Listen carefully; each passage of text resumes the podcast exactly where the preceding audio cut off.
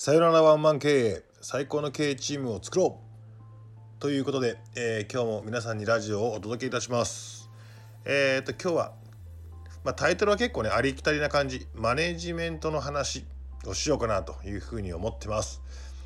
えーっとよくねマネジメントマネジメント言うけどなんだマネジメントってっていうことなんだけどまあ、えー人物金情報時間というものを、え最適に管理して、えーうまく使いこなすというような、まあ、感じかなという感じかなと思ってます。でその中で、まあ、中小企業でも大企業でもそうだけどマネジメントマネジメントってよく言われるし、まあ、えっ、とね本屋に行ってえっ、とビジネス系のところに行くとね一番多いのはこのマネジメントとかね教育とかねそういったところの本があるんだいっぱい。やっぱりその悩んでる人が多いんだろうねっていう感じをすごく受けますね。まあ悩みが多いから本もいろんな角度で本出してるんだろうなというふうに思うんですけどもなので多分世の中の全てのその中間管理職、えーと言われる人たちっていうものはこのマネージメントっていうことにすごく悩んでいるんだろうなということなので今日ズバリとそのマネージメントっていうものが、えーうまくなるコツ最後に教えますんで最後まで聞いてください。えーということでですねまずマネジメントこれね大企業の場合と中小企業の場合と若干違うなと思っていて、えー、と僕はやっぱ中小企業の方がよく匂いが分かるので中小企業の話をするんだけども、ま、中小企業の場合ねマネジメントっていうのがね分かってる人っていうのがほぼほぼ少ないなというのともう一個、えー、と自分の役職の仕事をほぼやってない。え1個下ぐらいの役職をやってるっていう感じをすごく受けるんですよね。もうねこれがね中小企業の現状でもねこれはねすごい仕方ないんですよ。なんで仕方がないかっていうとですねこれ中小企業の役職の付け方に問題があるんですよ。何かっていうとまあ普通にマネージメントを何も知らない、えー普通の平社員でしたと。会社が大きくなるからちょっとお前情報伝達係として、えー、と5人の上に立てって言って課長とか役職つくわけですよ。要は、えーっと人がいないからとりあえずお前、えー名前つけてやるから課長になれって言って課長って役職もらうんですよ。この時点で役職を、ま、もらった人は課長の実力ないんですよ。さらに言えば課長って何かも分かってないんですよ。ただただ外的な話とか、まあ、話をまとめてくれっていう風な話でまあ下のペイペイよりも1個上って言ったら課長だろうじゃあお前課長だみたいな感じのすげえ適当な人事。これが中小企業の人事。で中小企業の人事で課長をもらった人は人で「おお俺は課長になったら偉いんだ」っつって。課長とは何かを全く理解しないままそして課長の実力がないまま時が過ぎていくっていうことが往々にしてある。まあ往々にしてあるっていうかまあ90%がそんな感じ。そしてたちが悪いのは実力もないのに横兵になっちゃうって役職をもらって横兵になっちゃうっていう人がいるんだよねもうこういうのがすごい最悪だけどこれは会社としても課長とはどういう仕事をしてほしい部長とはどういう仕事をしてほしい取締役とは役とはどういう仕事をしてほしいっていうことをね明確にしてないっていうのもま問題な問題だしまあ人が増えてきたから適当にじゃあお前課長つけてやるわって言っちゃってる中小企業の現実だよこれが。でもねやっぱり、ね、若干ね大企業は違っていて大企業の場合は長い歴史があるのとピラミッド構造しっかりしてるから前回の部長前回の課長前回の主任っていうことで部長はどういう仕事をしなきゃいけないのか課長はどういう仕事をしなきゃいけないのかっていうものをまあ、新人のペイペイの時から見ているわけですね。どういう領域でどういう、えー、と責任範囲があって何を主な仕事としてやらなきゃいけないのかっていうのが分かってるのが大企業の場合はまあその上役職で何をしなきゃいけないかなんとなく分かってるよねっていうのが大企業、まあ、中小企業でもそもそもそもそれがないからねそないのにもかかわらず部長課長主任補佐なんだかかんないかんないかんないかんないもうめちゃめちゃあるのが中小企業もうぐっちゃぐちゃだよね。あそして一番悪いのは、まあ、一番最初になった時にその実力がなくても会社の都合上そういう役職を与えられました、まあ、ここまでは仕方がないじゃんここまで仕方がないんだけどその役職を与えられた人がそこで偉そうにするんじゃなくてそこの実力今ないんだからそこに対してめちゃめちゃ勉強して努力してその役職の、えー、やらなきゃいけないこと求められていることを全うしろよっていうことを今回言いたいんですよね。まあ、でもどうすりゃいいんだよって話かもしれないですよじゃあ勉強しろよって感じですよね。全然勉強してないなっていうような感じはすごく受けます。じゃあもうザ中小企業まあ下の役職から言いますか？まず PayPay 平社員、まあ、平社員のさ役割はさ、まあ、嘘なき行動だよ。嘘なき行動と自分自身の改善だよね。まあもう、まあ、それに尽きるかなと。まあじゃあその上の主任？主任はとにかくまあ自分の成績は普通に一人前に叩き出すよ。アンドまあ新人の育成を率先してきちっとやってくださいね。っていうのが主任の役割なんだろうね。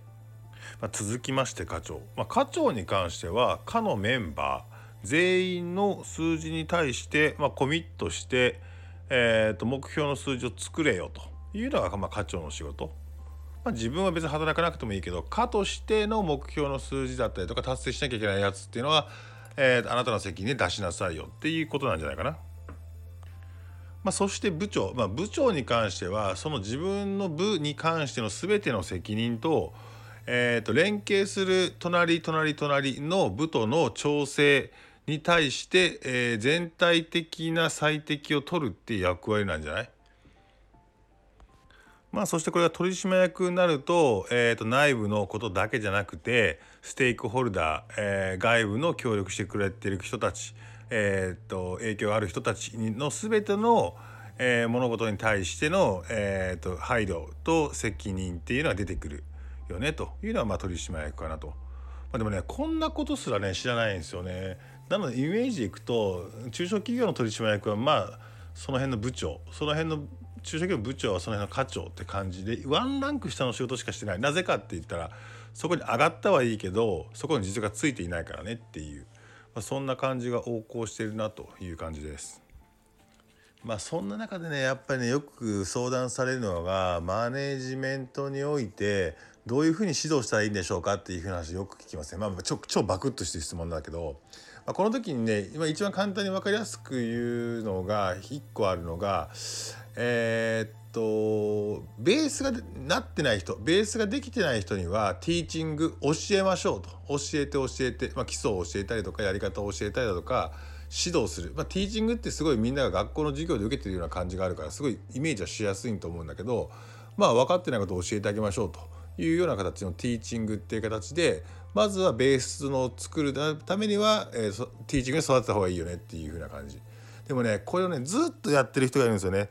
あの成長してきた若者成長してきた人に対してもずっと教えてる俺のやり方とかって言って教えてる人がいるから、まあ、これがね多い。えーと、これをね変えなきゃいけないんだよどっかのタイミングで基礎もできてその人のキャラクターもあり自信もついてきた時には今度はその人たちが自ら考えて自ら行動できるような状態に持っていかなきゃいけないんですよね。でもその時にずっと上からティーチングで押し付けてやり方考え方行動の仕方を全部定義づけてたら頭が働かないイエスマンになっちゃうよって感じで。イエスマンにしてるのはあんただろっていうのにあいつはイエスマンなんだとかっていう風な形の愚痴しか言わない上司になっちゃうっていう感じがあっていやそうじゃないとティーチングはティーチングで基礎までっていうのはしっかりと教えなきゃいけないけど基礎ができて自信がついてキャラクターがついてきたら今度は彼らが自ら考えてどういうふうにしたら売れるのかとかどういうふうにしたらうまくいくのかというところのこ彼らの考えを引き出さなきゃいけない。上司は彼らの考え方を引き出す。引き出すためには良質な質問をちゃんと用意してコーチングのスキルを使って、えー、相手に、えー、っと部下に対して質問を投げかけていって部下が自分自身でも気づいていなかった本当にやりたいこととかどうすればいいかっていうこととかやる気っていうのを引き出して彼らに任せる。任せた後はそのプロセスと結果をしっかりと管理してフィードバックをすることによって修正アイデアを与えて修正をすることによって彼らは自分が考えて自分がやってみてダメだったけど次はこうしようっていう風な形で自発的な人間を育てるっていう風にしなきゃいけない。でこの時にはずっと教えて教えて教えてではなくて今度はコーチングの技術良質な質問っていうのをタイミングよく投げかけて彼らが自ら自分たちで考えたかのように誘導する時もあるけど誘導して、えー、っと彼らが自らのやる気のもとで結果を出すっていうふうに導かなきゃいけないんだよね。これがねできてない人がものすごく多いなというふうに感じます。あともう一個最近ねめちゃめちゃマネジメントの相談と悩みで聞くのは山根さん、えーと、若者は褒めて育てた方がいいんですかね？叱って育った方がいいんですかね？最近しちゃ叱っちゃうと若い子はついてこなくてねみたいなことを言う人がいるんですけど僕ねこれに対して明確な回答1個持ってるんですよね。で完全に僕のことを知っている人はなるほどと思うかもしれないけど僕もうどこでもねやってるんですよ。もうワンパターンでもこれ最強っていうのを今日ね最後に教えたいと思います。これ何かっていうと僕ねいろんな会社に行っていろんな人に会った時にその人のいろんなところを褒めるんです。服装もそうだし些細な、えーと、行動もそうだしいろんなところを褒めます。でこれ褒めると何かっていうと相手は嬉しいから僕との関係において良好な関係になるじゃないですか。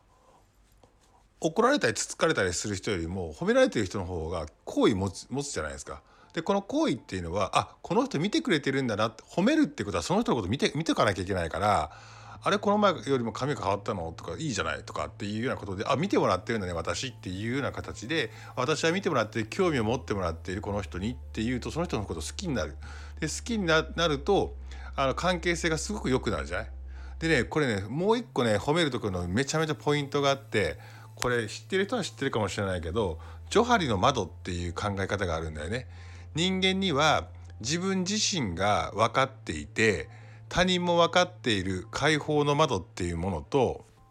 自分が分かっているんだけども他人の人が分かっていない秘密の窓っていうものと自分には分かっていないけども他人は分かっている自分自身にとってはまあ盲点の窓っていうものと自分にも分かっていないし他人にも分かっていないっていう未知の窓っていうふうに分かれますってこれジョハリの窓ちょっと調べてみてすっごい分かりやすい、えー、っとマトリックスなんだけどもここにおいて、えー、っと一番の髪型いいねとかっていうのはこれはね自分も分かってるし他人も分かってる解放の窓じゃん、まあ、ここに関しては量だよね量をこなす、えー、気づいてあげるっていうようなことで興味を持ってますっていうことで毎回毎回この解放の窓っていうことに対して褒めればいいかなというふうに思っていて。ででも重要なのは、えーと、次なんだよね。えーと、相手自身が自分しか分かっていないっていうところを褒めてあげる。これすっ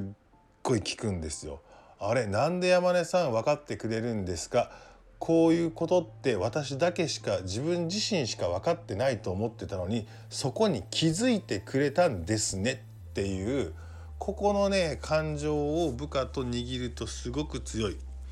何が強いかっていうとさっきから褒めることばっかり言ってるけどこれね僕褒めるのが目的じゃないんですよ。本があるじゃないですか。褒め褒め立つとかっていう本があって褒めろ褒めろって、まあ、何が書いてあるか読んでないんだけど褒めろ褒めろってことが書いてあるとすればもうねそれ浅いよねって思う。褒めるのは何かっていうと褒めるのって目的じゃなくて手段なんですよ。僕から言わせれば。目的は何かっていうと会社経営とかをしてたりすると絶対ある時その部下にきつく叱らなきゃいけないっていう現場って絶対出てくるんですよ。人の道を外れたような行動をとったお客さんに対する裏切り行為をしたとかっていうまあ人だから弱いからたまにそういったものをポロッとやってしまったというものを目撃した瞬間にどえらい叱らなきゃいけないじゃないですか理念に反したことをしたらどえらい叱らなきゃあかん